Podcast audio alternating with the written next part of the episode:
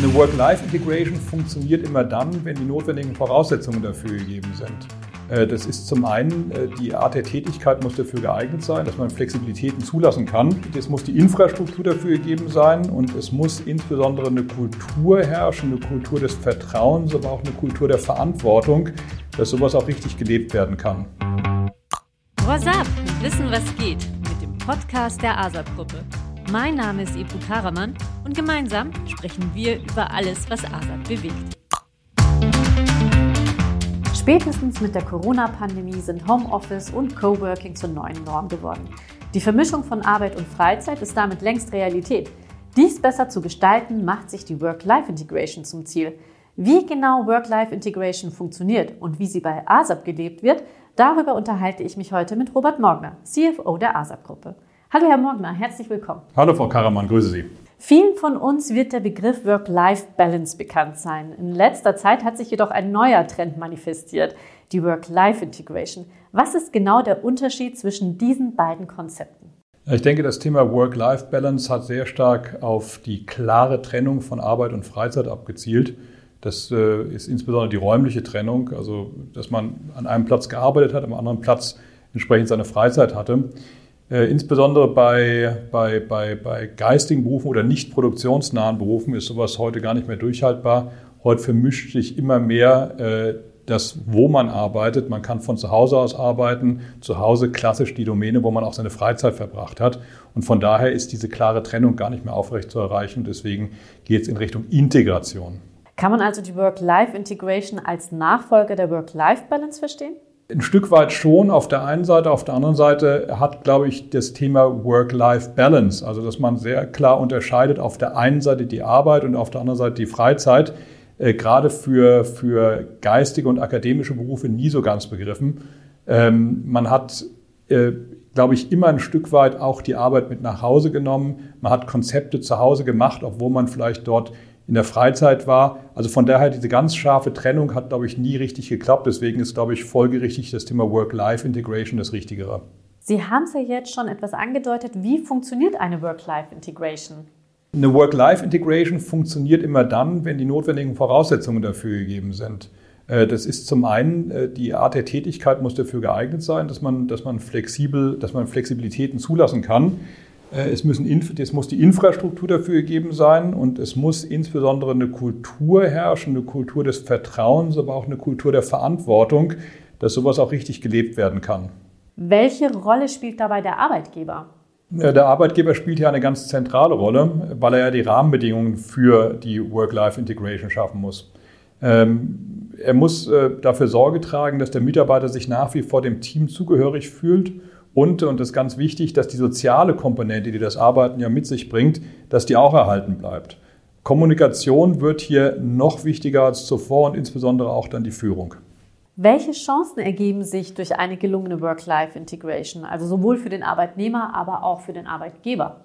Für den Arbeitnehmer bedeutet eine höhere Flexibilität, äh, dass er die Möglichkeit hat, die eigenen Bedürfnisse und Anforderungen die sich beispielsweise aus auch einer zusätzlichen Rolle, nämlich als Mutter oder als Vater beispielsweise ergeben, mit den beruflichen Tätigkeiten in Abstimmung bringen kann. Äh, das schafft, glaube ich, insgesamt eine höhere Zufriedenheit und die Arbeitgeber profitieren natürlich von dieser Zufriedenheit, weil eine höhere Zufriedenheit automatisch auch immer äh, eine höhere Leistung bringt aus meiner Sicht. Ähm, aber die Arbeitgeber haben natürlich auch die Möglichkeit, äh, viel mehr neue Mitarbeiter für sich zu gewinnen. Ich denke zum Beispiel an, an, an Berufsrückkehrerinnen, die, die aus der Elternzeit kommen beispielsweise, die gezielt mit flexiblen Arbeitsmodellen angesprochen werden können. Wir haben gerade über die Chancen gesprochen. Gibt es auch Gefahren, die sich durch das Verschwimmen der Grenzen, also zwischen Job und Privatleben, ergeben? Stichwort Vertrauen und Verantwortung? Ja, gerade durch das äh, mobile Arbeiten vermischt sich berufliches und privates stärker als bisher. Äh, hier wird es wichtig sein, dass die richtige Balance gefunden wird.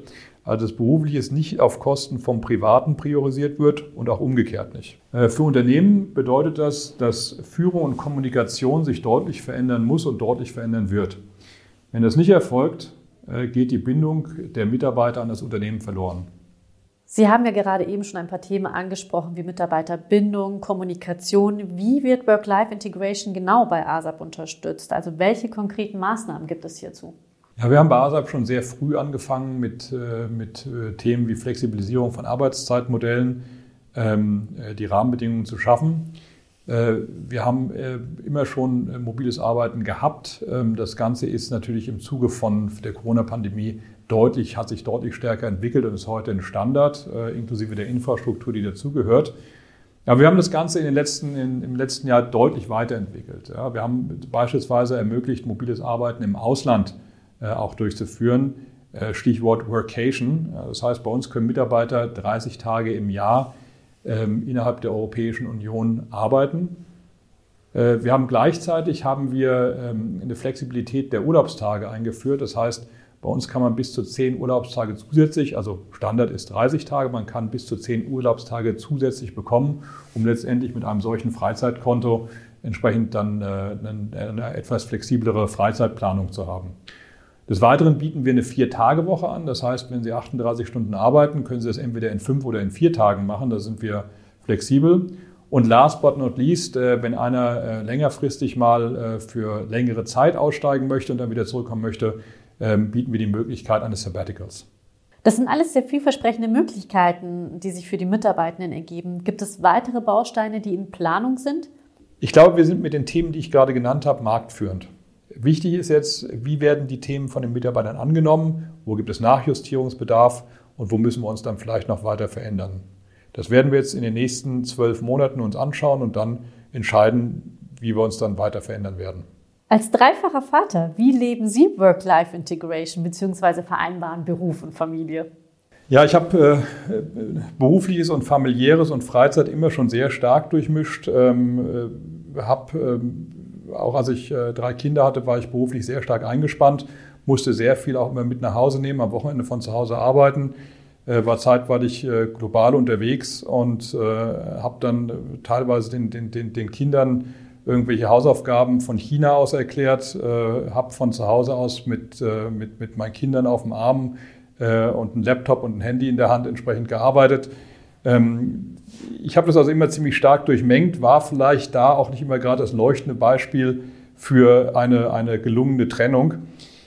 Ich glaube, was wichtig ist, dass man einfach, A, ähm, wenn man, wenn man mit der Familie zusammen ist, ja, dass man da versucht, halt die Zeit als Qualitätszeit zu nutzen, dass man versucht auch äh, gerade den, den Urlaub als Qualitätszeit zu nutzen und dass man dort einfach ähm, ja, eine, eine gelungene Mischung findet aus dem, was man beruflich erreichen will und welchen Anforderungen man da genügen will und das, was man auch familiär entsprechend erreichen will und welchen Anforderungen man da genügen will und genügen muss. Vielen Dank für das interessante Gespräch, Herr Morgner. Dankeschön. Ich hoffe, euch da draußen hat das Interview mit Robert Morgner gefallen. Wenn ja, dann abonniert unseren Podcast. Ganz besonders freuen wir uns natürlich auch über eure Weiterempfehlung. Bis zum nächsten Mal. Macht's gut.